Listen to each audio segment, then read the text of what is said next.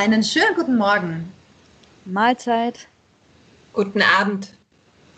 Auch heute treffen sich Franziska, Mareike und ich, Felicitas, wieder über eine Skype-Videokonferenz, weil wir noch immer Corona haben, mittlerweile in der Woche sieben sind, denke ich, oder? Sieben, sieben siebte Woche. In der heutigen Folge wollen wir uns ähm, damit auseinandersetzen, wie Performance-Kunst online funktioniert oder im Netz funktioniert. Ähm, nämlich anhand eines Beispiels, denn der Club Inside Out ähm, ist auch auf, mittlerweile ins Netz ausgewichen. Das schaut so aus, dass sich jeden Dienstagabend die Teilnehmerinnen mittels einer Zoom-Konferenz treffen, sie sich dann gemeinsam eine Performance anschauen, die von Book Performing Arts zur Verfügung gestellt wird sich dann wieder treffen und dann das Ganze sozusagen bequatschen und bereden, reflektieren. Und für die heutige Folge haben wir uns da eben gemeinsam angesehen Wagner, Feigl, Forschung, Festspiele, Hyperobjekte. Wagner und Feigl arbeiten dran. Blech und Gewebe, fünf bis sieben. So lautet der Titel. Und Ottmar Wagner selbst war so freundlich und hat sich im Anschluss zu einem Künstlergespräch bereit erklärt. Und das wollen wir euch nachher natürlich dann nicht vorenthalten. Mir persönlich ging es ziemlich schwierig mit dieser Online-Aufzeichnung, muss ich sagen. Also ich finde es extrem schwierig, Performance, aber auch Theater, wenn es nicht extra sozusagen für das Medium Film, Fernsehen aufgenommen wurde, einfach dokumentarisch sozusagen aufzunehmen und ähm, das dann zu konsumieren. Also das, da fehlt so viel für mich und ähm, kommt so viel nicht rüber, dass ich es ganz schnell ganz langweilig finde. Wie geht's denn euch? Habt ihr denn schon mal online gestreamt in den letzten Wochen? Ja, mir geht es ganz ähnlich wie dir, Felicitas. Ich habe mir so gut wie gar nichts angeschaut, was jetzt von Theater-Performance-Kunst gekommen ist. Ich habe dann eher Filme geschaut oder wieder mehr gelesen. Aber ich finde es auch total schwierig, so ähm, eben Performances oder Theater online am Bildschirm anzuschauen. Ich finde, ich find dein Stichwort vom Konsumieren war da ganz gut, weil ich finde eben, dass, dass gerade diese, diese Live-Kunst, die, die ganz wesentlich aus der Kopräsenz von, von Zuschauenden und äh, Performenden lebt, dass die sich sehr, sehr gut eben in diesem Live-Event der Konsumation entziehen kann. Wenn das Ganze dann aber nur noch auf der, der glatten Oberfläche quasi übertragen wird, dann, ja, dann passiert ja etwas mit dem Kunstwerk. Das ist ja dann, es ist ja dann was ganz anderes, als es ursprünglich war. Genau, in dem Fall dass wir Ottmars und Florians äh, Material da gesehen haben. Das Spannende oder, oder Unspannende war ja, dass das auch ursprünglich ja gar nicht geplant war, dass das jetzt ein Publikum sehen wird. Und das war ja ursprünglich wirklich reines Archivmaterial. Und das hat natürlich dann schon von Anfang an irgendwie eine Problematik verursacht, dass das ja gar nicht irgendwie ein sensibler Umgang war mit dem, dass das jetzt irgendwie digitales Theater wird. Und das hat dazu geführt, dass Ottmar das ja selber sogar auch als Dilemma beschrieben hat, wenn dann auf einmal Performances äh, zu einer Videoaufzeichnung übersetzt wird und dann aber auch noch an ein Publikum gerät, das diese Performance nie gesehen hat. Und das hat ganz klar die Performance-Aufführung zu etwas ganz anderem gemacht. Also in dem Fall wurde vieles ausgelassen oder Betonungen äh, lagen ganz woanders, was überhaupt nicht intendiert war.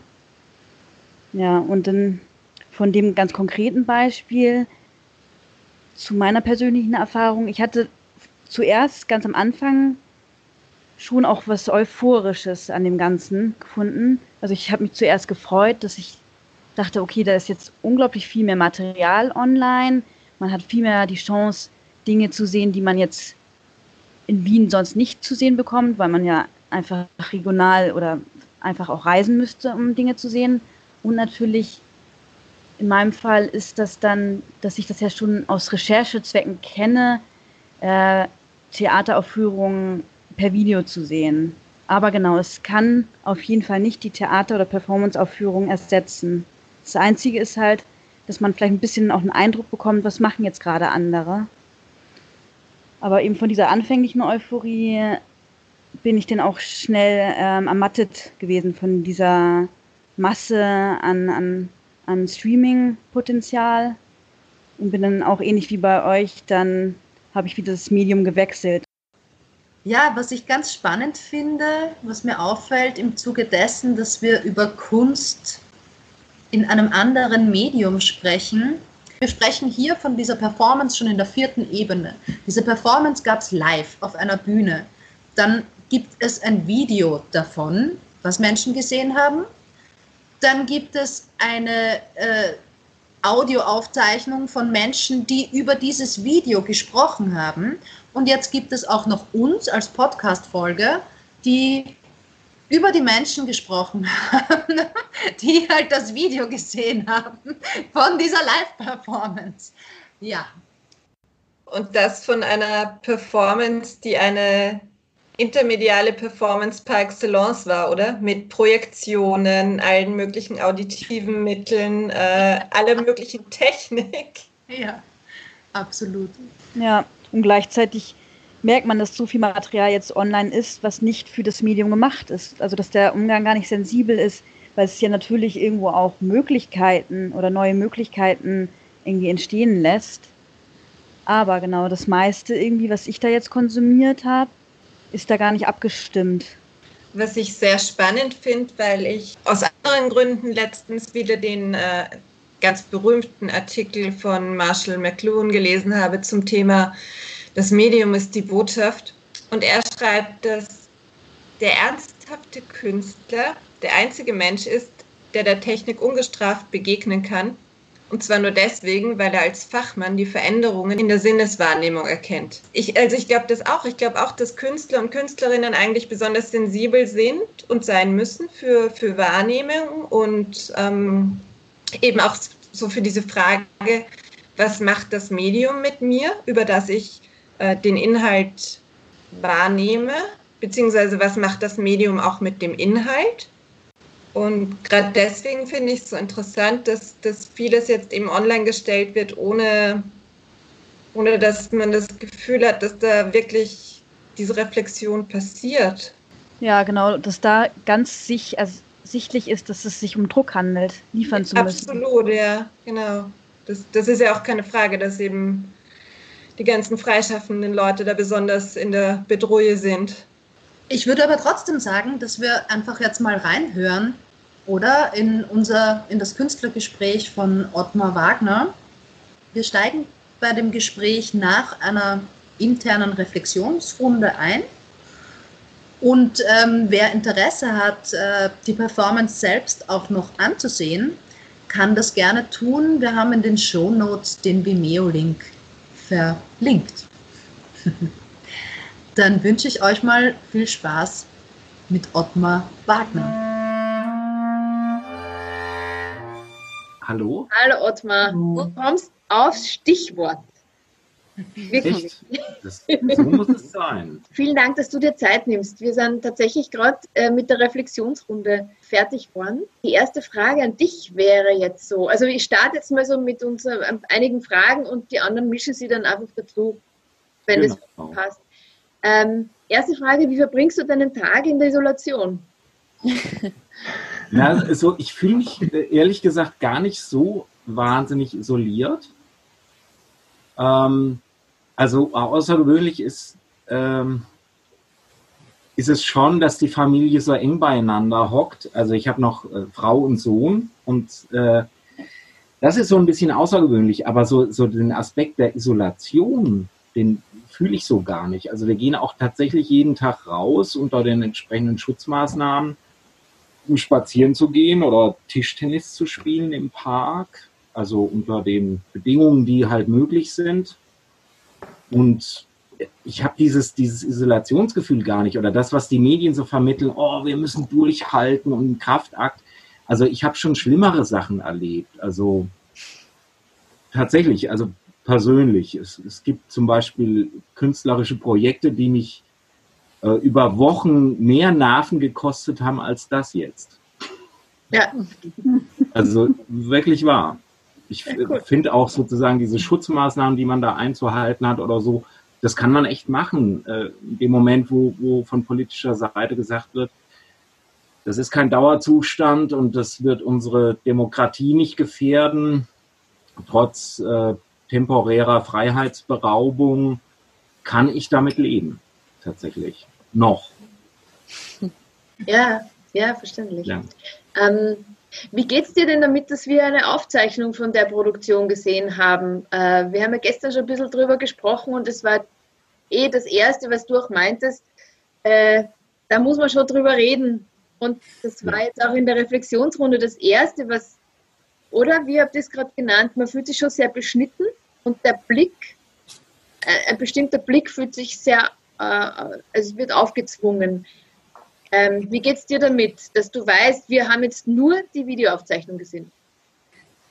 Ja, also ich finde es zum einen ja ganz gut, dass ich gerade an so einem Projekt ähm, das, das Dilemma von Videoaufzeichnungen komplett offenbart, in dem Fall in furchtbar schlechtem Sinn. Also ich fand, ich habe es mir heute auch das erste Mal angeguckt, ich fand es furchtbar und furchtbar langweilig, auch muss ich sagen. Und es sind halt so viele Aspekte, an denen wir gearbeitet haben, die sich so in einer dokumentarischen Art und Weise nicht vermitteln lassen. Also man müsste diese Prinzipien, die wir angewendet haben, eigentlich übersetzen in diese Kunstform Video oder Film äh, und dafür eine entsprechende Sprache finden. Weil vieles von dem, was da konzipiert und gemacht wurde, äh, kommt natürlich über so ein Video überhaupt nicht rüber. Ganz im Gegenteil. Also es, es, es war natürlich auch so, dass Chris, der, der Videomensch, äh, sehr stark natürlich auf die Aktionen der beiden Performer gegangen ist und die sozusagen auch in ihren Tätigkeiten verfolgt hat. Und damit waren wir immer irgendwie im Zentrum und, und unsere Arbeit bestand eigentlich da, darin, sozusagen nur Dinge zu initiieren und aus dem Zentrum wegzurücken und oft mit dem Publikum zusammen die Dinge zu beobachten und ihnen Raum zu geben. Aber das Video hat nur gezeigt, dass die beiden Performer dastehen und, und gucken. Und das kann ich, also das, das war auch in der Wahrnehmung sicher des, des Publikums ganz anders.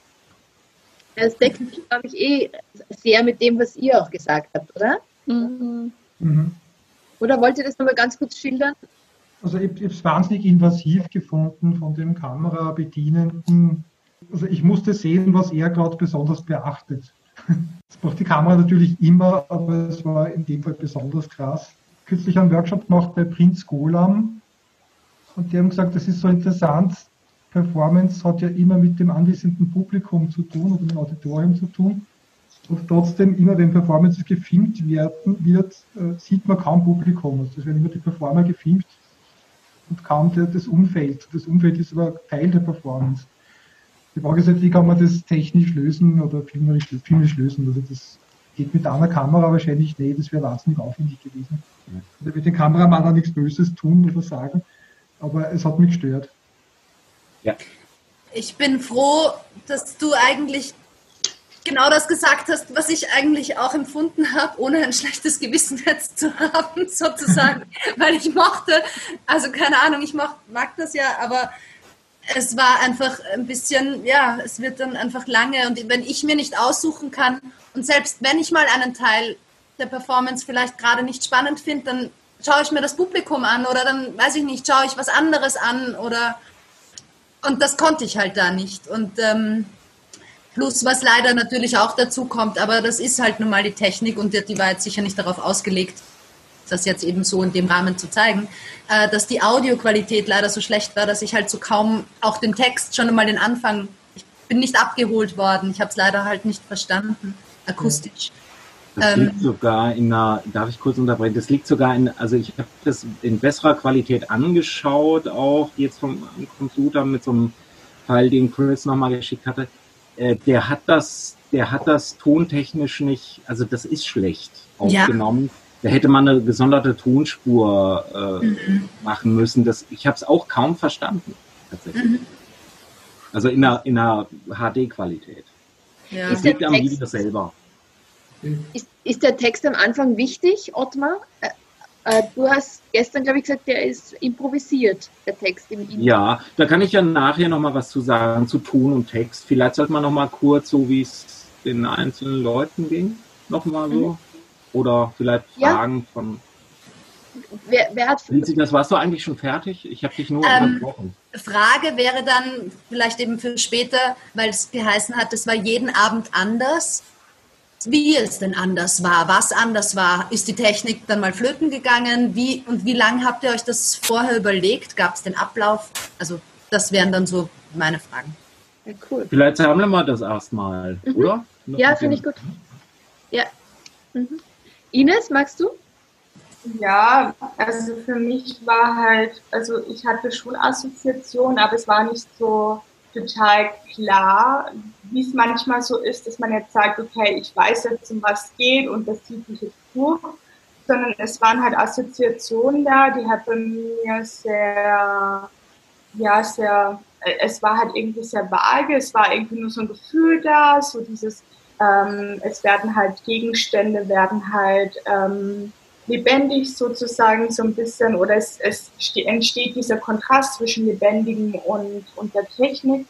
Aber ich hatte irgendwie nicht so dieses, ich weiß nicht, ich, ich hatte wenig zum Greifen tatsächlich, aber ich glaube, das ist halt, weil man durch, durch das Video ähm, hier verpasst. Also ich, äh, da, da hätte ich auch noch eine Frage an dich und zwar, hat es irgendwas, weil du hast ja das Video gesehen, hat es irgendwas gegeben, was im Video nicht drin war, aber was super wichtig gewesen wäre? Ja. Ines, darf ich was ergänzen, was du vorhin gesagt hast? Mhm.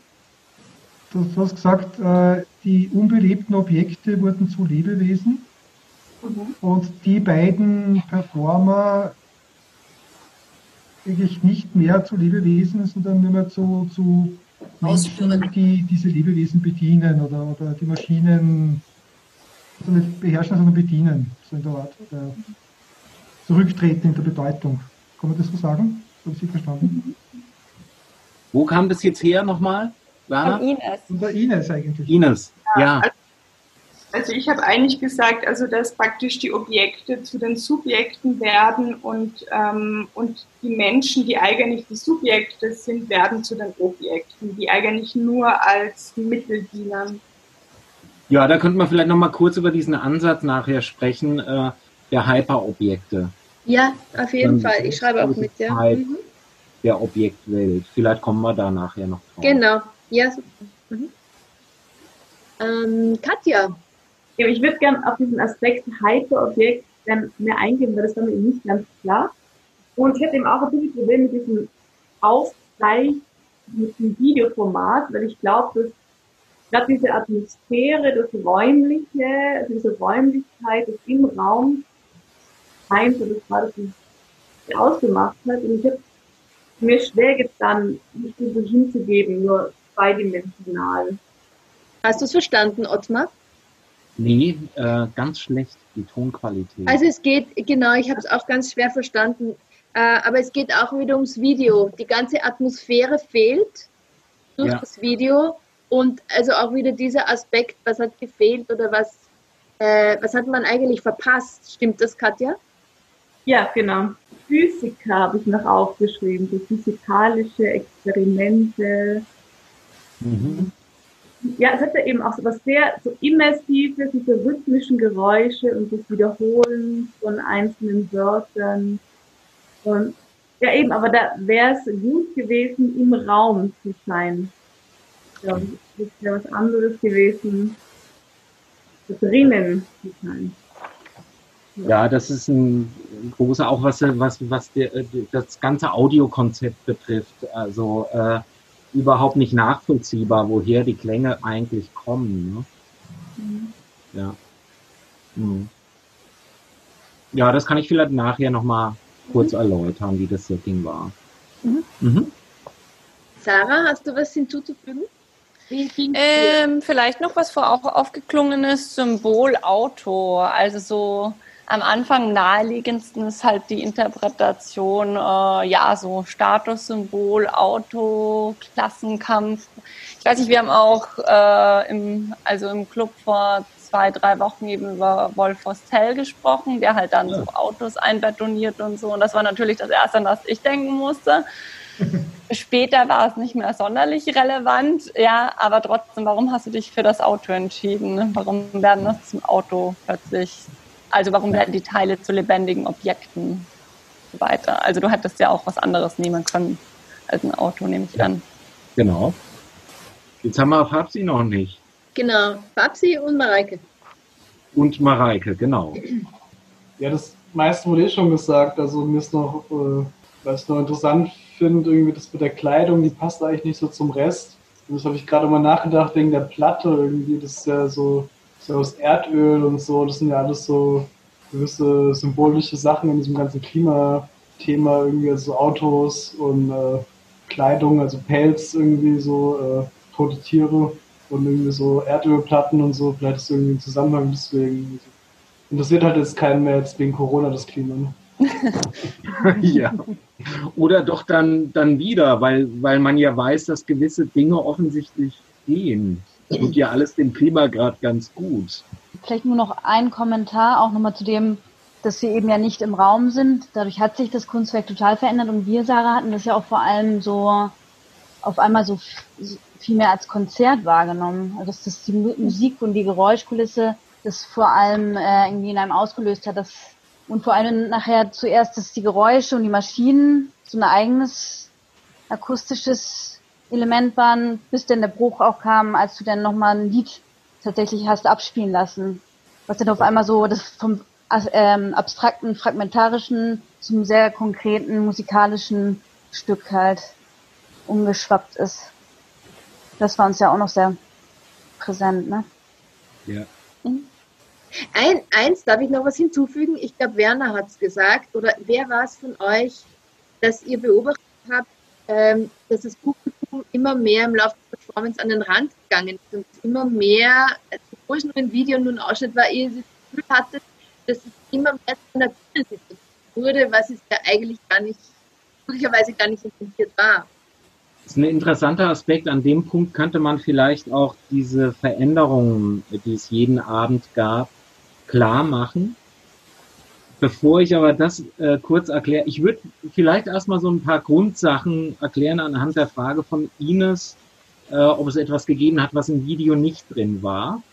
Und da kommt man auch vielleicht auf den nächsten Punkt, warum jeden, jeder Abend anders war. Was man vielleicht nicht so ganz gesehen hat, vielleicht hat man das auch erahnt, aber es gab fünf, tatsächlich fünf Schallplattenspieler im Raum auf Podesten. Und Zwei davon waren präpariert. Das hat man in diesem Video gesehen. Und zwar wurden die gesteuert, die Geschwindigkeit gesteuert über einen Keilriemen, der ein Gummiband war und über eine Umlaufwelle und ein Proti, mit dem man die Geschwindigkeit steuern konnte. Mhm. Ähm, was man dann vielleicht auch nicht gesehen hat, war, dass diese beiden präparierten Schallplattenspieler, also diese Motoren, diese externen Motoren auf, auf äh, Mikroständern, die hatten diese Umlaufwelle, wo der, wo der Keilriemen, also das Gummiband lief und den Schall, die Schallplatte bewegt hat. Darauf gab es noch eine Kopflampe aufmontiert und darauf eine Mini-Wireless-Kamera, die also auf jeden dieser beiden, dieser beiden Rotationsmotoren. Und man hat vor, vor allen Dingen ein, eine Beamer-Projektion gesehen hinter dem Vorderteil, Autovorderteil, das, das stand. Gab es immer so, so, so eine Art Scheinwerferlicht. Ich weiß nicht, ob ihr das gesehen habt. Jedenfalls war, war das einfach eine Projektion. Wir haben zwei Beamer gehabt äh, hinter den beiden Autoteilen, die auf die Rückwand quasi, also Unterboden, der Autoteile aufprojiziert haben. Und diese Bilder waren die Bilder von den Kameras, die rotiert sind. Das heißt, wenn der Sound von, der, von dem Schallplattenspieler langsam lief, hat man eine langsame Drehbewegung gesehen. Und je schneller es lief, desto schneller lief diese, diese Videostruktur. Das kann man nicht wissen, wenn man das nicht wirklich gesehen hat, weil man hat zwar durch das Autoteil so einen Lichtstrahl gesehen, weil das Auto, in dem Florian am Anfang saß, hat so ein Loch gehabt. Und durch dieses Loch ist quasi der, der, das Beamer, die Beamer-Projektion durchgeschossen. Und man hat es gesehen, wenn, wenn, der, wenn die Musik schneller lief, dass, es, dass dann dieses, dieses äh, Beamer-Bild heftiger wurde. Das ist zum Beispiel so eine Sache, die hat man, die hat Chris gar nicht im Video gehabt. Also das haben Leute, es waren sehr viele Leute dann hinten und haben sich eigentlich nur den Video angeguckt. Eine Synchronisation von Bild und Ton. Das ist vielleicht so ein Aspekt, den man nicht gesehen hat. Die zweite Geschichte, die für uns extrem wichtig war, weil Mareike auch gesagt hat, es war fast eher wie ein Konzert. Es gab tatsächlich mehrere dieser, wir nennen es nicht Aufführungen, sondern Sessions, äh, weil wir jeden Abend sozusagen unter neuen Voraussetzungen reingegangen sind. Und es gab mehrmals diese Sessions, wo wir gesagt haben, es geht eigentlich um Ton, es geht um Geräusche und Musik tatsächlich. Und was ein ganz wichtiger Punkt ist bei der ganzen Angelegenheit, diese fünf Schallplattenspieler sind ja quasi an unterschiedlichen Orten des Raumes platziert, haben aber bewegliche Speaker, die eingebaut wurden in zum Beispiel Autotüren, Chassis. Das hat man an einer Stelle gesehen im Video, wo ich diese, die sehen auch so ein bisschen aus wie Flügel diese Chassis der Autotüren, da waren die Speaker eingebaut. Und die konnte man sozusagen, da konnte man von jedem Schallplattenspieler die Speaker, die beiden, in den Raum setzen an bestimmte Punkte. Und man hat teilweise die Geräusche nur an diesen Orten oder in zwei Meter Umkreis dieser Orte gehört. Das heißt, was man im Video gehört hat, war eigentlich nur ein Teil oder gerade mal das, was die Kamera aufgenommen hat, während sozusagen im ganzen Raum nicht immer, aber maximal äh, fünf verschiedene Geräuschquellen am Arbeiten waren. Und zwar räumlich äh, verortet, was man im Video überhaupt nicht mitkriegt.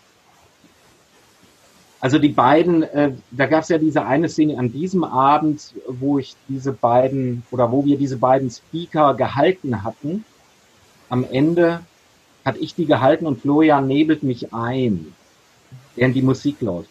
Das war auch so ein, es waren auch so kleine Chassis-Elemente und der Sound kam aus diesen beiden Boxen. Selbst das war nicht so nachvollziehbar im Video. Also der kam direkt da aus diesen Dingern. Ah, okay. Äh, diese, dieses Flugzeug das waren ganz, also es waren unterschiedliche, man hat, glaube ich, in der Aufnahme das dreimal gehört oder viermal, das weiß ich jetzt nicht. Äh, diese, dieses über die Köpfe fliegende Flugzeug, das war tatsächlich im Raum eine sehr starke Anlage mit Subwoofern äh, und Hochtö äh, und und und äh, äh, Boxen, die die unter der Decke installiert waren. Das heißt, das donnerte wirklich über die Köpfe im Stereo-Sound. Also das war wirklich ein extrem brachialer Einbruch akustisch im Raum, äh, den man im Video so auch nicht äh, mitverfolgt hat. Und zwar alle 20 Minuten. Das heißt, für uns war das auch ein Taktgeber. Also wir wussten so ungefähr dann, weil wie gesagt, das hat sich ja schon angedeutet, dass, die, dass der ganze Abend improvisiert war. Aber wir das wie so eine Art Zeitgeber hatten. Äh, das stammte aber auch so ein bisschen aus der, äh, also es war quasi ein externer Sound, der mit unserem System gar nichts zu tun hatte. Der ist einfach alle 20 Minuten bretterte dieses Flugzeug drüber wir hatten sehr lange über dieses Innen und Außen gesprochen. Wir wollten sozusagen immer noch mal äh, jenseits dieser kleinen Autowelt so eine Art Überbaustruktur schaffen, die, die sich nochmal da drüber legt über das Ganze. Ähm, und das war dann das Flugzeug, sozusagen nochmal als, als sprichwörtliche Metaebene, die, die sozusagen da über alles äh, rüberknallt. Also das war ziemlich heftig im Raum tatsächlich. Zum Sound, äh, du hast mir es gestern gesagt, dass ihr die selber aufgenommen habt. Also das finde ich noch spannend, die Vinylplatten. Ah, ja, diese fünf Schallplattenspieler, äh, die wurden ausschließlich mit äh, Schallplatten bestückt, die wir selbst haben anfertigen lassen. Das sind sogenannte Vinyl-Unikate. Die werden geschnitten, die werden nicht gepresst, sondern geschnitten. Das sind Einzelstücke. Und äh, da haben wir einige Schallplatten gehabt, die wir selber besprochen hatten. Und zwar hat man jetzt an diesem Abend oder in diesem Video hat man gehört einen Text von äh, Robert Smithson. Das ist ein Landart-Künstler, der hat unter anderem, oder die, die berühmteste Arbeit von ihm ist die Spiral Chatty. gab ja die sogenannte Landart, die sind dann in die Landschaft gegangen und haben so riesige, das ist eigentlich im Grunde genommen in einer Salzwüste äh, eine Aufschüttung, eine spiralförmige. Und dazu hat er einen Text geschrieben, äh, Nord, Nordwest, West und so weiter. Das ist eigentlich ein, ein Robert Smithson-Text, den wir gesplittet haben und getrennt aufgenommen haben. Rahm, Salz, Kristalle, Steine, Wasser. Genau. Und zwar auf Englisch. Das ist eine Übersetzung davon. Äh, wir haben noch mehrere Texte aufgenommen von ihm. Das war Non-Site Nummer zwei, die Grade der Entropie und minus zwölf. Das sind Texte von ihm, äh, die so eine Art zweites Zentrum unserer Arbeit gebildet haben, neben den Autos. Dann hatten wir aufgenommen äh, aus Improvisationen äh, entstandene Texte, die darin bestanden, zum Beispiel Kleinpos. Also wir haben sozusagen äh, Improvisationen gemacht, in denen wir von kleinsten Gegenständen, sagen wir Atom, bis hin zu Riesengegenständen Begriffe äh, generiert haben. So ganz rudimentäres Zeug. Oder äh, aus einer anderen Improvisation zum Haus. Es gibt so ein Kinderlied oder Kindertext. Das Schneckenhaus ist das Haus für die Schnecke. Oder die Matratze ist das Haus für Milben. Oder solche Sachen. Äh, aus diesen Improvisationen und Gedankenexperimenten heraus Texte generiert, die wir dann auch auf Platte gepresst haben. Dann hatten wir noch von die aus dieser Hyperobjekte und objektorientierte Ontologie, daher kommt der Begriff der Hyperobjekte auch, äh, das sind so Philosophen, die äh, halt eben diese objektorientierte Ontologie betreiben. Und da gibt es einen, Timothy Morton, von dem haben wir äh, Texte zusammengestellt, die man am Anfang des Videos hier in diesem Video hört. Auch auf Schallplatte gepresst. Dann gibt es noch einen anderen, äh, na, wie heißt er?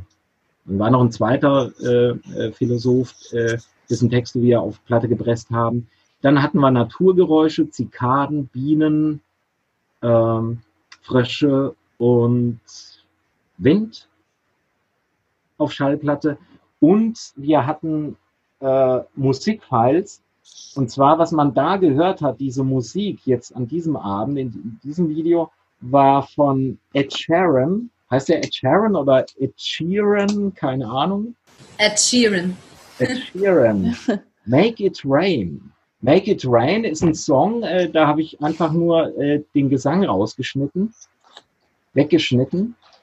Und zwar Make It Rain wie, wie so eine Art Anbetung, also wieder, dass etwas von oben kommt, weil wir uns sehr lange auch mit dieser, äh, sagen wir mal, Cargo-Kult-Beschwörung auseinandergesetzt haben. Äh, Entschuldigung, mit was? Wir haben uns sehr stark mal äh, auch in einem früheren Projekt, wir haben ja zehn Jahre nicht mehr zusammengearbeitet in der Form, aber früher in so einem Arbeitsprojekt mit dem Cargo-Kult auseinandergesetzt. Frag mich jetzt nicht, woher die genau kommen, die Cargo-Kult-Leute, aber das waren Menschen, die haben aus Holz Flugzeuge nachgebaut und haben eine Start- und Landebahn im Dschungel äh, quasi äh, hergestellt aus billigsten Materialien und haben sozusagen den Himmel angebetet, damit Flugzeuge kommen, um Güter abzuwerfen. Ich muss das jetzt gar nicht weiter ausführen. Stichwort Cargo-Kult. Und dieses Make It Rain, das, das war wie so eine Art Anbetung, die sozusagen immer für, mich äh, vor allen Dingen so ein Anknüpfungspunkt war zu diesen Scheibenwischer-Spritzdüsenanlagen. Äh, das heißt, wir hatten zum Beispiel das, dieses, dieses Make It Rain Motiv und das sozusagen der, der Regen tropft oder der, die, die äh, Scheibenwischer Sprühmotoren sozusagen in die Augen äh, spritzen äh, oder ähnliches. Das, das sind so Motivketten, sage ich mal, mit denen wir gearbeitet haben. In dem Fall von dieser Aufführung oder von diesem Video hat man eigentlich nur diesen, ja, man hat diese, diese Sprüher gesehen, die, die in diesen, diesen Eimer äh, gesprüht haben äh, und das Make It Rain. Aber dieses Motiv wurde nicht verdichtet an diesem Abend. Dieses Make It Rain äh, Motiv. Es gab andere Abende, wo das, wo das sehr viel stärker in den Vordergrund trat. Äh, diese Beschwörungs Formel quasi. Äh, jetzt war ich aber bei, äh, bei den Schallplatten, genau, da gab es auch noch, äh, was gab es denn dann noch? Na, das ist eigentlich irrelevant. Also auf jeden Fall war das alles Material, das auf Schallplatte war. Und wichtig für uns war auch zu sagen, in dieser Performance-Serie oder in dieser Untersuchungsserie äh, möchten wir eigentlich gar nicht selber sprechen oder erzählen oder im Gegensatz zu meinen Essay-Performances oder äh, Lecture-Performances, die wir gemeinsam gemacht haben, vollkommen auf, auf eigene Perform Performersprache zu verzichten, bis auf den Anfang. Magst du noch was sagen, was so eure Intention war, wie ihr als Performer in, die, in diesen Abend gegangen seid? Also was eure Zielsetzung war oder eure Schwerpunkte? Ja, kann ich gerne machen. Das knüpft sich nämlich an, an, diesen, an diese Frage, was war denn eigentlich jeden Abend anders? Äh, es war sehr anders. Wir hatten nämlich keinen Ablauf. Äh, wir hatten keine Ablaufstruktur. Das Einzige, was wir, was klar war, war der Prolog, weil ich vorhin gesagt habe, äh, wir reden eigentlich nicht auf der Bühne äh, oder in diesem Raum. Bühne ist, ist eigentlich Quatsch. Ähm, das ist der Prolog von Florian im Auto. Das wollten wir eigentlich, also das, das hatten wir eigentlich für uns abgesetzt vom Rest der Performance. Äh, der Florian hat es immer, immer verglichen mit dem Hanamichi, dem Blumensteg im Kabuki-Theater. Da wird ja im, im Kabuki wird ja der, der Darsteller zum Charakter. Der tritt auf und geht über den Hanamichi auf die Bühne. Und in unserem Fall, ich weiß gar nicht, wie ich das parallelisieren soll, aber dieser Hanamichi, das ist eigentlich der Steg, für uns sowas wie der Steg gewesen, dieser Prolog, um, um sozusagen in die Objektwelt hineinzugehen. Also zumindest war das mal ein Bild, das, das Florian, mein Kollege, da entwickelt hat. Ähm, das war sozusagen eigentlich festgelegt, dass wir das machen, also dass er ins Auto geht und ich eben über diese externen Gitarrenverstärker ähm, diesen Text übertrage. Äh, auch das ist so eine räumliche Geschichte. Also wo dreht der sich dann der Text von Florian hin? Ich habe teilweise auch dann, an, an diesem Abend gab es, glaube ich, Rückkopplungsprobleme, weil es ständig gefiebst hat. Ähm, aber auch die, die Sprache von Florian in verschiedene Richtungen gedreht. Und, und selbst der Text von Florian war nicht, äh, nicht geschrieben, nicht abgesprochen. Das war eine Art Gedankenimprovisation, jeden Abend neu oder eine Geschichte, die er erzählt hat. Äh, vor allen Dingen generiert aus nachmittäglichen Gesprächen, die wir hatten. Also vor jeder Session haben wir gesagt, was interessiert uns heute eigentlich an dem Material? Welche Schwerpunkte haben wir? Zum Beispiel formal-ästhetische Beton oder Rotation oder beides. Oder äh, Habt ihr da wirklich jeden Abend was Neues gefunden, acht Abende lang?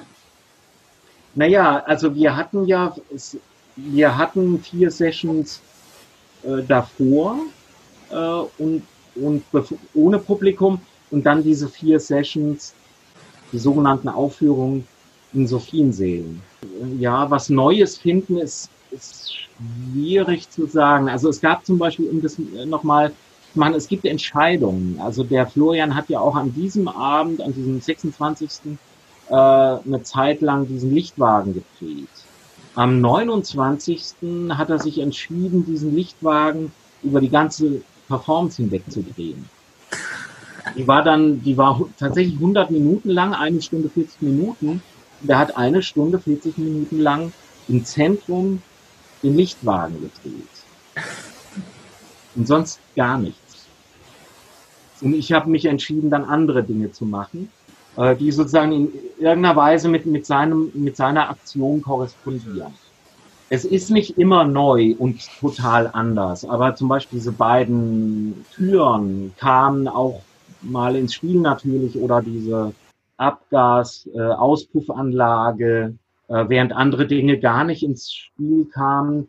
An diesem Abend kam eigentlich der Scheibenwischermotor kaum ins Spiel. Da habe ich nur einen gesehen. Äh, wir hatten Abende, wo alle fünf Motoren, Scheibenwischermotoren, äh, extremst performt haben.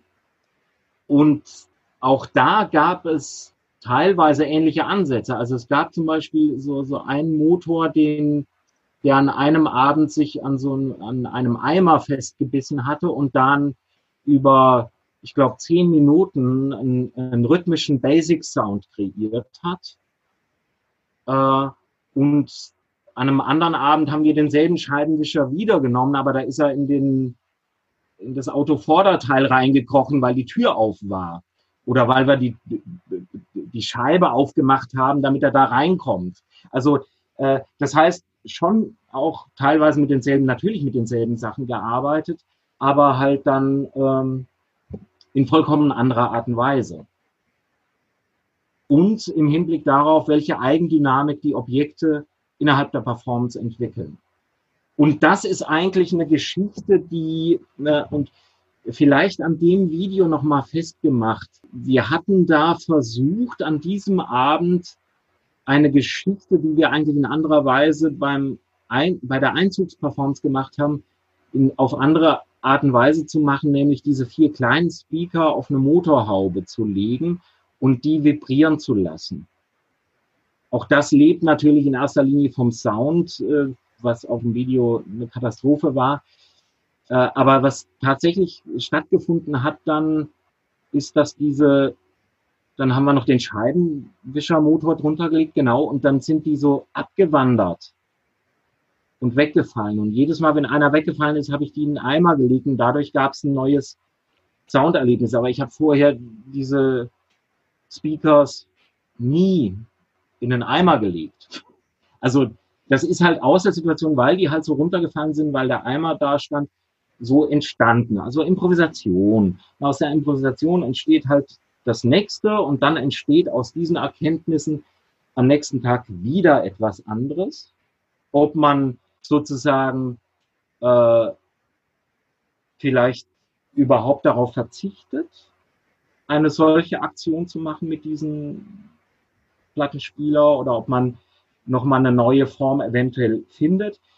Also wir legen dann nicht fest, was wir an dem Abend machen, aber wir reden darüber, was passiert ist und was wir gut fanden und was sozusagen vom, vom Ansatz her, welche Möglichkeiten sich ergeben haben nicht im Hinblick darauf, was funktioniert, um es am nächsten Abend zu machen, das ist ganz wichtig, sondern das, was funktioniert, eben nicht zu wiederholen. Auf keinen Fall. Also das schöne Bild, das schöne Bild, das entsteht in dem Moment, das ist nicht reproduzierbar, wenn man die Objekte ernst nimmt. Sonst muss man sie inszenieren und das ist genau das Gegenteil von dem, was wir wollten. Also es ist eigentlich in dem Sinn sozusagen eine, äh, eine Verweigerung von Inszenierung. Also unsere Arbeitsweise versucht eben sozusagen jegliche Form der Inszenierung äh, zu umgehen. Äh, zugunsten einer offenen Situation, in dem wir, also in dem das Publikum nachvollziehen kann, dass immer in jedem Moment eine Entscheidung getroffen wird die genauso gut anders sein könnte. Also eine Entscheidung, die nicht notwendig ist äh, und die auch zu etwas ganz anderem hätte führen können. Und ich mache diesen Bogen, weil das ist Kontingenz. Und Kontingenz ist das, womit äh, diese Hyperobjekt, äh, objektorientierte Ontologie-Leute immer äh, argumentiert haben. Und in unserem, in, unserem, in unserem Abendzettel, da ist noch so ein bisschen Text. Kontingenz. Und zwar äh, Zitate von, von Niklas Luhmann. Ähm, also Kontingenz ist die Negation von Notwendigkeit und Unmöglichkeit. Der Begriff, ich äh, zitiere einfach nur zwei Sachen, der Begriff bezeichnet mithin Gegebenes, also Erfahrenes, Erwartetes, Gedachtes, Fantasiertes, sowohl vom der Performer als auch des Publikums, im Hinblick auf mögliches Anderssein und bezeichnet Gegenstände im Horizont möglicher Abwandlungen. Und das, das ist im Grunde genommen die Struktur der Arbeitsweise. Äh, und was, was mich dann so, äh, was ich, äh, was ich daran auch wichtig finde, an anderer Stelle schreibt Luhmann, Kontingenz heißt praktisch Enttäuschungsgefahr und Notwendigkeit des sich Einlassens auf Risiken. Nämlich auch auf das Risiko, dass es wahnsinnig langweilig wird, was da passiert. Aber was sozusagen aus dem geschützten Raum der sozusagen maximal besten Inszenierung herausgeht und sich auf das Risiko einlässt, einen vollkommen anderen Raum zu schaffen, in dem es um ganz andere Formen der Wahrnehmung geht, die teilweise absolut im Detail liegen ähm, und in, in Kleinigkeiten, die man natürlich im Video nicht sehen kann. Und das war, glaube ich, auch so ein bisschen der Grund, warum die Sophienseele äh, auch so eine Arbeitsweise wollten. Das absolute Risiko, was machen die da und wie, werden die Abende, wie, wie können die sich auf solche, solche Abende einlassen äh, überhaupt und das riskieren, dass da für an einem Abend hatten wir einen, einen, so einen Scheibenwischermotor 20 Minuten lang hängend äh, und eine hängende Motorhaube schlagend. Also das war wie so eine Art Chess-Improvisation, die, die dieser Scheibenwischermotor gemacht hat. Das lief 20 Minuten lang und dadurch, dass diese Atmosphäre in dem Raum so ähm, auf solche Minimalveränderungen und auf ein sich einlassen, auf das, was da passiert, ausgerichtet war, hat das Publikum offensichtlich überhaupt keine Probleme damit gehabt. Oder dass ein anderer Scheibenwischermotor, der auf einem Stand stand, äh, eine andere Motorhaube leicht bewegt hat und sich quasi also 15 Minuten vor sich hingequietscht hat und, und darin aber minimalste Veränderungen passiert sind. Und das war dann wie so eine Art, äh, ja, es ist halt eine andere Form von Wahrnehmung. Äh, als, als eine Inszenierung, die halt versucht, sozusagen Höhepunkte zu schaffen, repetitive Momente zu schaffen, äh, Strukturen, in denen sich Dinge verlangsamen, um sie dann wieder zu beschleunigen oder solche dynamischen Vorstellungen, die immer sozusagen auf eine Vor Führung gerichtet sind. Und das alles wollten wir eben vermeiden. Und das war auch der Grund, weshalb die Sophienseele ganz froh waren, weil die haben das Problem im Moment, dass sie eigentlich international tourfähige, fertige Produktionen zeigen. Das sind, das sind sogenannte Drop Projects, die halt eben fertig gemacht sind und dann an den unterschiedlichen Orten halt oder Festivals platziert werden, gezeigt werden und in der gleichen Nacht wird abgebaut und man geht weg. Und wir haben uns quasi in diesen Raum eingenistet zwei Wochen lang und ähm, keiner wusste, was, was da eigentlich passiert. Mehr oder weniger. Und das war so ein bisschen die, dieser, ähm, dieser Versuch, nochmal eine andere, eine andere Arbeitsform innerhalb dieser äh, dieses sogenannten Off-Theaters zu implementieren. Ich sage das nicht, nicht aus, also ich möchte das nicht gewertet haben, also was da jetzt besser ist oder schlechter, sondern einfach nur zu sagen, es gibt andere Formen, äh, wenn man schon von performativen Ästhetiken spricht, die halt dann auch radikal andere Arbeitsansätze äh, benötigen. Und das war, das war, das war allerdings sehr, sehr schwierig auch für, auch für die Sophienseele, dass, dass Leute da zwei Wochen lang vor sich hin basteln und, und niemand sich so recht vorstellen konnte, was, was kommt dabei raus. Und wir immer sagen mussten, nee, da kommt nichts bei raus im Sinne von einem Ergebnis, sondern es schreitet voran. Heißt das, dass ihr die, diese ganzen Autoteile und diese ganzen mechanischen Teile oder halt dieses ganze Equipment wirklich erst dort hattet, also diese zwei Wochen dort vor Ort, mit dem dort erst gearbeitet habt oder habt ihr euch schon davor, weiß ich nicht, in der Garage getroffen und herumgeschaut, was kann man aus einem Scheibenwischer machen? Ja, also wir hatten äh, natürlich schon ähm, äh, sehr lange vorher daran gearbeitet, also vor allen Dingen auch an den Schallplatten. Schallplatten sehr äh, lange gearbeitet, Schallplattenaufnahmen. Und Kleinobjekte hatten wir vorher. November äh, und Januar hatten wir in einer Ga äh, kleinen Galerie gearbeitet in Berlin. Da konnte man nur die kleinen Objekte reinkriegen. Also die großen Objekte sind gar nicht durch die Tür gegangen. Also das ging gar nicht. Und natürlich habe ich äh, natürlich vorher schon, ich weiß nicht, diese präparierten Schallplattenspieler, Motoren und so weiter, die habe ich auch schon Ende letzten Jahres gebaut natürlich äh, und ausgetestet, weil das auch so ein bisschen tricky. Ähm, äh, wobei wir die, die alle Scheibenwischermotoren tatsächlich erst drei Wochen vorher fertig hatten, weil tatsächlich derjenige, der unsere Objekte bauen sollte oder mit mir bauen sollte, der ist dann schwer krank geworden, wie das halt immer so ist. Und dann äh, habe ich sozusagen während der letzten Phase noch tatsächlich Objekte gebaut. Während Florian sich sehr viel stärker um Text, Dramaturgie und Kostüme gekümmert hat. Aber habe ich dann die Frage von dir beantwortet, Johanna? Wie wir rein sind? Arbeitsweise, Intention, wie ihr reingegangen, ja. Ähm, Gibt es noch eine Frage zu Hyperobjekten? Oder habt ihr irgendeine andere Frage? Was ist ein Hyperobjekt?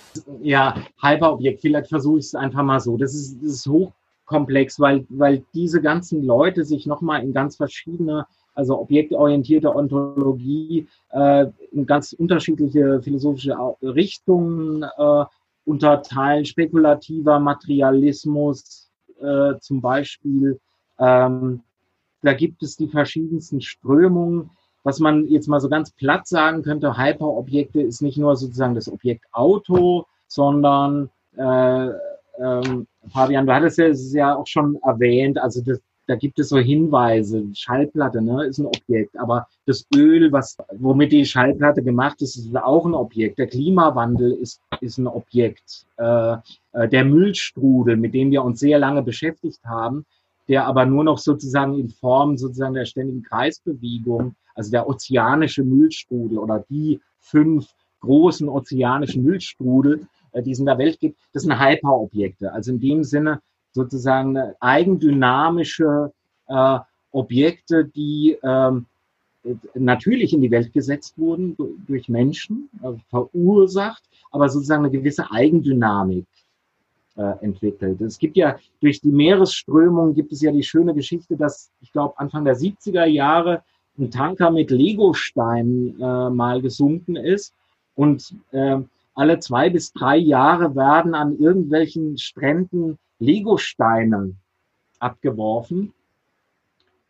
Äh, und aufgrund dessen, dass diese Legosteine jetzt äh, an verschiedenen Stellen der Welt aufgefunden werden aus dieser damaligen, äh, äh, aus diesem damaligen äh, Frachtsschiffunglück, äh, konnte man äh, Gezeitenverhalten der Meere oder Strömungsverhalten der Meere äh, genauer analysieren. Also das ist so ein, so ein typisches, noch eine nette Form der, ähm,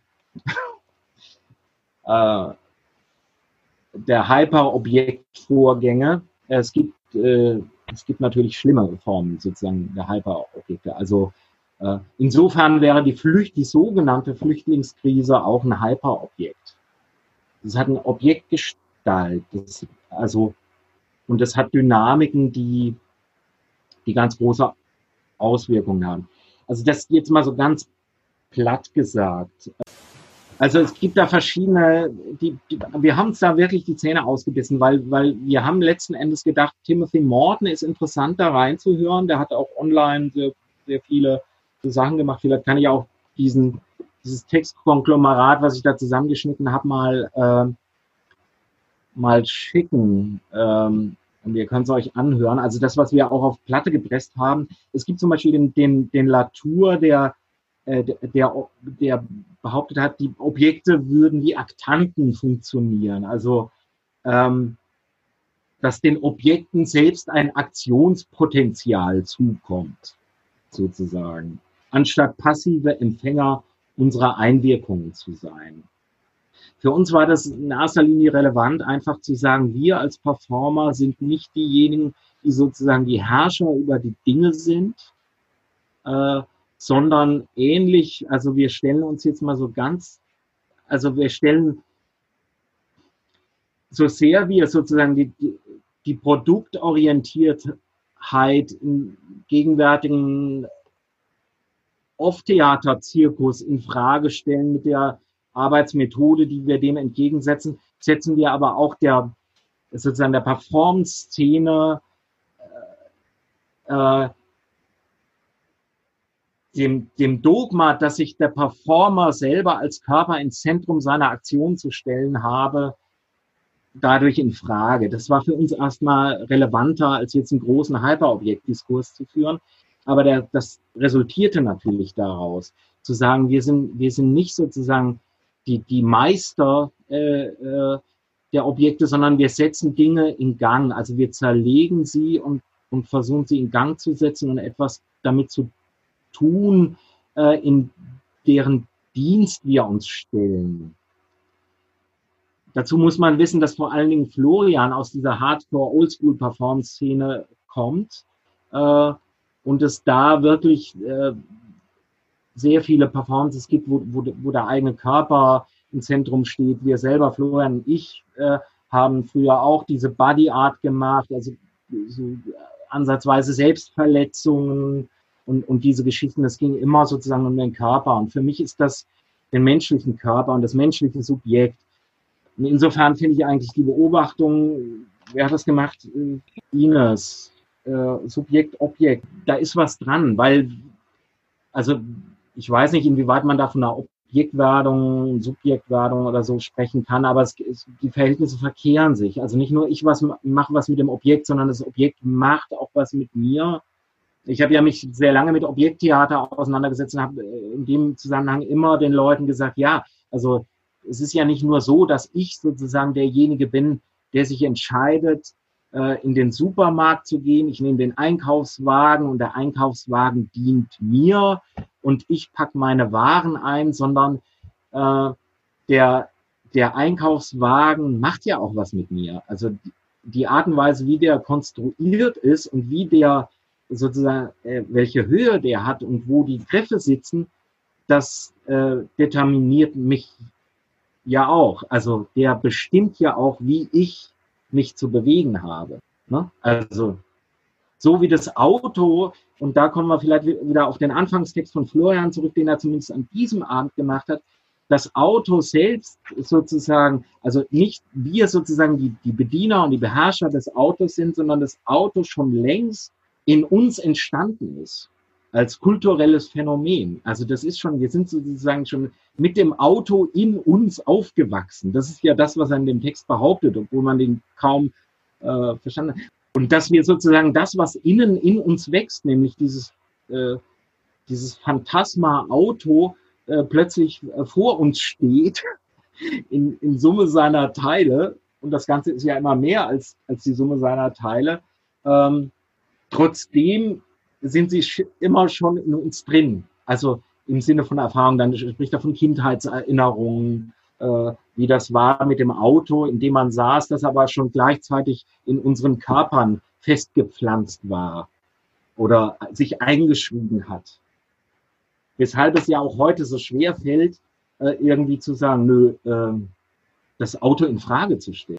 Also man, man stellt ja das System äh, der, der Automobilität nicht in Frage, sondern versucht halt da irgendwie so, so minimale Verbesserungen zu machen wie E-Auto oder selbstfahrende Autos oder solche Dinge. Aber sozusagen dieses, dieses, dieses Geschwür oder dieses Geschwür oder dieses, dieses Monstrum sozusagen, dieses Hyperobjekt, für das das Auto steht, nämlich die Autoindustrie, die Wirtschaft, die Freiheit, die Mobilität und all das, was damit zusammenhängt. Das, äh, ja, und jetzt weiß ich nicht, wie ich, wie ich den Satz angefangen habe. Ich habe noch eine Frage dazu, weil das Auto ist ja auch eine Projektionsfläche äh, in, dem, in, der Performance, ne? Also da wird ja drauf projiziert, oder? Ja. Das ist irgendwie auch so von wegen, also für die einen ist das Auto halt irgendwas voll Wichtiges, worauf sie nicht verzichten können und äh, für andere, also so Klimaaktivisten oder so, ist es ja so das Feindbild überhaupt. Und es sind beides so Projektionsflächen, weil das Auto an sich ist ja eigentlich so was Unbelebtes oder was nicht so, also was, was Objektives irgendwie. Ja, der kleine Witz war ja auch bei diesem ganzen, also wir haben ja versucht, sozusagen das Auto in die Einzelteile zu zerlegen, wie so eine Art, ähm, ja, ausgeschlachtet, sagt man ja auch bei einem Auto. Also, und, ich hatte und, auch die Autofriedhof-Assoziation. Genau. Und der Animismus besteht ja darin, sozusagen die, äh, äh, dieses Auto wieder irgendwie zum Leben zu erwecken. Also auch diese Projektion auf das Auto oder dieses Rad, dieses Autorad, was so langsam von außen betrieben wird. Oder das sind natürlich so Spielereien erstmal, aber das zieht sich halt durch. Oder die, die, die Projektion, die eine Kreisbewegung ist und die gleichzeitig eine Fahrbewegung ist, äh, als ob sich, als ob der Unterboden sozusagen über eine über einen Asphalt rauscht. Das wird sozusagen als Simulation aufprojiziert auf die, oder was wir gemacht haben, das waren, das wollte ich eigentlich nachher, vorhin schon mal erzählen mit diesen kleinen Speakern. Wir hatten zur Einzugsperformance einen großen Speaker, so einen 15 Zoll Bass äh, Speaker auf die Motorhaube des Autos gesetzt. Das Auto stand nicht hochkant, sondern stand ganz normal.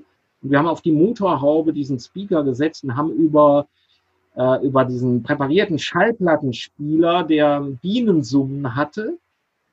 Äh, das haben wir aber gesteuert, also ganz äh, langsam, tief, äh, bis hin dazu, dass sich dieser Riesenspeaker über eine entsprechende äh, äh, starke Anlage, dass der Speaker halt eben wie so, wie so ein Subwoofer eben äh, diesen, diesen ganzen Motorraum zum Vibrieren gebracht hat.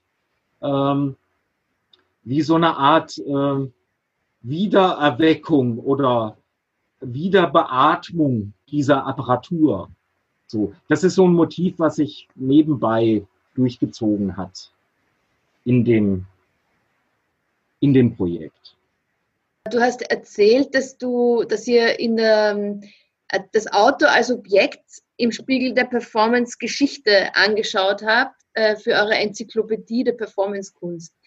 Ähm, kannst du so ein bisschen ähm, äh, zurückblicken auf die Zusammenarbeit? Was ist die, was ist die Wagner-Feigl-Forschung? Ja, das ist nochmal so, so eine andere Geschichte, dass das Auto halt immer in der Performance-Kunst halt so, äh, so wahnsinnig beliebt war. Und äh, wir hatten tatsächlich, also ich hatte für Toxic Dreams mal 2008 fürs Donau Festival Krems äh, da habe ich mit Toxic Dreams gearbeitet und da hatten wir uns entschieden, so 23 äh, Fahrzeuge umzubauen, auszubauen und umzubauen als Stages für verschiedene Künstler, die in diesen Autos agiert haben. Äh, und unter anderem habe ich dann auch nebenbei noch dafür eben so eine, für so ein Auto, in dem Auto lief dann ein Film quasi über das Auto, äh, äh, über das Automobil in der Geschichte der Performancekunst. Und da tauchte, tauchte natürlich auch Wolf Vostell auf. Und vor allen Dingen tauchten da auch ganz viele Projekte auf, äh, wo das Auto sozusagen immer sozusagen als Statussymbol, Kultursymbol sozusagen als das Böse schlechthin zertrümmert wurde. Also Auto ist fast undenkbar äh, ohne Vorschlaghammer in der Performancekunst. Und äh, das genau wollten wir auch nicht machen. Also wir wollten sozusagen das zerlegt und das, äh, also den, den Teilen, den, den Objekten so eine andere zärtlichen Umgang mit ihm äh, erlauben oder wie auch immer. Das, das nur nebenbei. Ähm, und das war eine andere Frage von Sarah, warum wir uns fürs Auto entschieden haben, war wahrscheinlich, weil das äh, im Rahmen unserer Enzyklopädie der Performance-Kunst eh schon aufgetaucht ist und dann kulminiert ist in dem Film, in dieser Monographie, die ich halt eben über das, die Geschichte des Automobils in der Performance-Kunst gemacht habe. Wir hatten vorher in diesem in dieser Enzyklopädie der Performance-Kunst, das war ein Projekt von uns, das wir fast zehn Jahre lang betrieben haben, äh, auch so Monographien über den Nagel in der Performance-Kunst oder die Tomate in der Performance-Kunst äh, erstellt. Und die Enzyklopädie selber war äh, sozusagen das Versprechen eines riesigen Werkes, in dem äh, das sich in zwei große Teile geteilt hat, äh, zwischen Materialien der Performancekunst und Handlungen der Performancekunst. Und dafür haben wir eine Systematik entwickelt und so ein Appendix. Und das wurde dann in solchen Lecture-Performances äh, vorgestellt, dieses Projekt, und gleichzeitig performt. Äh, das ist sozusagen der, eine Arbeit gewesen von Wagner Feigl, Forschung, Festspiele, die eher der Forschung zuzurechnen war. Wie auch andere Projekte, also Robert Smithson kam aus dem Forschungsprojekt über die Land Art, ähm, was wir auch gemacht haben dann, ich bin vergänglich, war dieser Zyklus, hieß der. Und äh, das waren diese Lecture-Performances in der Forschung zu berechnen. Und der, der Wagner-Feigl-Festspiele sind solche Projekte wie dieses zuzurechnen. Also sehr animistisch, sehr äh, Performer, Performer-artig, äh, sehr materialorientiert. Ähm, da gab es früher schon Arbeiten wie Cuvades äh, oder solche Geschichten, wo eigentlich nur äh, quasi bestimmte situative Verhältnisse im Zusammenhang mit bestimmten Materialien und Objekten im Raum exorziert wurden. Deshalb kommt auch der Name Wagner Feigl Forschung Festspiele. Also das kann gut sein. Also es gab tatsächlich auch Leute, die in Berlin dann nach zehn Jahren, die kannten nur unsere Lecture-Performances, äh, dann dieses Projekt gesehen hatten und gesagt haben, okay, ich wollte eigentlich Wagner und Feigl erleben, diese beiden Performer, äh, und habe plötzlich was ganz anderes erlebt, weil die diesen, diesen Aspekt der Festspiele nie gesehen hatten. Das war, äh, das war sehr lustig eigentlich. Ja. Soweit zur, zur Geschichte von Wagner und, und Feigl.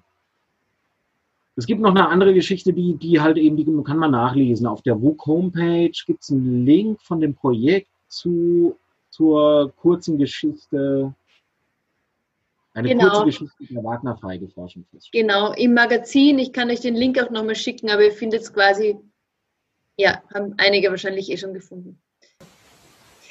Ja, ist halt schade, dass es mit dem Video, also ich hätte mich schon gefreut, dass wir das Clubgespräch halt nach einer Aufführung im, im, im Projektraum gehabt hätten, weil, weil da hätte man wirklich sozusagen, ich meine, das, das sind jetzt alles so Arbeitsweisen oder Ansätze, die ich da irgendwie erzählen kann, aber was da wirklich, ob, ob es da wirklich Qualitäten gibt in der Arbeit oder nicht. Da mag ich nicht über ein Video darüber reden, sondern das hätte man live sehen müssen und dann hättet ihr auch wahrscheinlich dann stärker sagen können, nee, aber das funktioniert so nicht oder ich nehme das anders wahr oder so. Video, über ein schlechtes Video kann man nicht wirklich äh, debattieren. Ne? Ja, ja, äh, das ist das muss man vielleicht noch dazu sagen, das ist eine der Produktionen, die nicht verschoben werden kann. Also die, na, also Esther ist sehr bemüht, viele Produktionen, die jetzt abgesagt wurden, die hatten ein mega dichtes Programm äh, geplant. Ähm, das meiste wird, glaube ich, irgendwann nachgeholt oder verschoben und so weiter, neuer Zeitplan gemacht, aber das geht ja bei deiner Produktion oder nicht. Ne? Also, nee, also das Zeug lagert jetzt aus verschiedenen Umständen in der Nähe von Hannover. Äh, das wurde von Berlin nach Hannover transportiert, um es dann nach Wien zu äh, transportieren. Es gibt leider keine Möglichkeit, die Autoteile zu lagern. Äh, wir haben auch gedacht, also wir hätten einen riesen Aufriss machen müssen, dass wir mit Kostenexplosionen, was Lagerung und so weiter äh, betroffen hätte, mit einer Kostenexplosion rechnen müssen, weil wir das erst im Ende Januar, Anfang Februar 2021 hätten in Wien zeigen können. Und dann, glaube ich, ist es auch vorbei, weil wir waren in, in so einem Arbeitsprozess drin, ähm, der, der sozusagen neu angesetzt werden müsste. Und das haben wir dann, also aus diesen verschiedenen Gründen, sowohl finanzieller als auch jetzt Zeit, äh, lange Zeit, die vergeht, bis, bis wir das hätten zeigen können, haben wir gesagt, nee, das geht gar nicht. Und wie gesagt, habe ich das eben gesagt, dass die, dass die großen Autoteile müssen auch verschrottet werden, ja, genau. Jetzt, da wo sie gerade sich befinden. Und zudem habe ich dann wieder auch Anfang oder Mitte nächsten Jahres äh, eine andere Produktion, äh, Mitte, Mitte Januar nächsten Jahres eine andere Produktion, nämlich in, in der Kunsthalle Exnergasse tatsächlich. Ah, cool. Ähm, die auch eine performative Installation sein wird, aber auf eine andere Art und Weise. Aber vielleicht, und wenn ihr Lust habt, vielleicht spielen dann die, zumindest die Scheibenwischermotoren nochmal eine Rolle, weil die, die sind ja in Wien noch nicht aufgetreten. ja, cool. Ähm, Gibt es eine Fortsetzung der Wagner-Feigl-Forschung? Mm, sicher irgendwann wieder. Also jetzt so zeitnah nicht, weil wir eigentlich, also gedacht hatten schon, also was diese Bedingungen, oder uns hat immer sehr gestört, dass wir sozusagen in, in so einem, in so einem Aufführungskontext gearbeitet haben. Abgesehen davon, dass es in so vielen Sälen super waren, alles, das ist ja überhaupt keine Frage. Aber systemisch gesprochen, also das habe ich ja jetzt mehrfach erwähnt, dass das Problem auch des Theaters ist, dass es immer mehr diesen äh, Drop-Theater-Orten wird und dass es da sozusagen ähnliche Marketingstrategien gibt wie in jedem anderen Bereich auch, wir uns eigentlich gewünscht hätten ähm, oder uns für, für eine nächste Zusammenarbeit wünschen, uns mit, mit Arbeit und Experimenten und Denken, wir denken ja auch sehr langsam, dazu braucht es keine Corona-Krise und kein Bundes Kanzler, der uns sagen muss, dass wir uns zu entschleunigen haben, sondern das Bedürfnis ist schon viel länger da. Äh, hatten wir uns eigentlich vorgestellt, unsere nächste Arbeit an so einem Ort wie Brülin zu machen. Das ist in äh, Mecklenburg-Vorpommern, äh, Schloss Brülin. Das ist so ein Ort, wo wir früher schon gearbeitet hatten und die haben halt so Ställe und ähm, so kleine Arbeitsräume und uns dahin mal zurückzuziehen, um, um, um dort zu arbeiten, ohne, ohne Kontext, sozusagen, in dem man diese Arbeit dann vorstellt. Also das wäre so wahrscheinlich der nächste Schritt. Vielen Dank fürs Gespräch, Ottmar. Äh, nicht zu danken und danke fürs Zuhören. Also, wenn ich das Gespräch richtig verstanden habe, dann seid ihr alle zu dem Schluss gekommen, inklusive Ottmar, dass die Aufzeichnung nicht so ganz funktioniert hat. Oder? Ja, das kann man also aus meiner Perspektive auf jeden Fall sagen. Ja, ja ich glaube, da waren wir uns alle ziemlich einig, inklusive Ottmar. Trotzdem finde ich das Gespräch irrsinnig informativ und ich muss sagen, ich hatte auch sehr lustige Bilder im Kopf, so von Scheibenwischern, die in Autos klettern und so weiter, nachdem ich mir die Aufzeichnung davor ja nicht angeschaut habe. Absolut. Und ich finde es sehr spannend, einem Künstler wie Ottmar Wagner zuzuhören. Ich finde, es ist ein überaus spannender, charismatischer Geist einfach, dem ich gerne zuhöre wenn er über seine Arbeit spricht und wie er über seine Arbeit spricht. Da kann ich so viel rausnehmen, auch für andere Dinge. Menschen, die leidenschaftlich sind, sind einfach spannend. Ja, es ist auf jeden Fall sehr inspirierend und wir haben auch versucht, euch alle interessanten Infos in den Shownotes zu verlinken, inklusive dem Ausblick Es gibt nämlich diese Woche noch die nächste Produktion von Ottmar Wagner, diesmal zugeschnitten auf das Corona-Zeitalter, wenn ich das richtig verstanden habe, zum Thema Ekstase und Arbeit. Also auch anlässlich des anstehenden 1. Mai. Dann sind wir auch schon wieder am Ende unserer Folge. Mareike, hast du vielleicht noch eine Handlungsanweisung für uns? Also mein Geschmack wäre es, wenn wir heute eine Handlungsanweisung an euch weitergeben, die inspiriert ist durch, durch Ottmar, durch Ottmars Arbeitsweise. Felicitas, vielleicht passt du das dann danach noch ein bisschen an. Also die Ottmars Arbeitsweise haben wir ja gehört, besteht in dem Projekt vor allem, dass man neue Dinge ausprobiert und bewusst auch Dinge nicht nochmal wiederholt, die vielleicht gut funktioniert haben. Genau, also ich, mein Vorschlag wäre zum Beispiel, koch eine Eierspeise, wie du sie noch nie gekocht hast. Oder nimm einen Alltagsgegenstand oder Alltagsgegenstände und tu etwas mit ihnen, wofür sie überhaupt nicht gedacht sind. Zerlege sie in ihre Einzelteile und setze sie neu zusammen. Also viel Spaß mit der Handlungsanweisung. Ihr könnt euch auch die Performance noch immer am Vimeo-Account von den Book Performing Arts anschauen. Ja, und vielleicht sehen wir uns dann ja am Donnerstag zum Online-Date. Das findet um halb neun statt zu Ottmars äh, angepassten Performance-Online-Stück, das sich nennt Meldungen aus dem Zwischenhirn, Ekstase und Arbeit.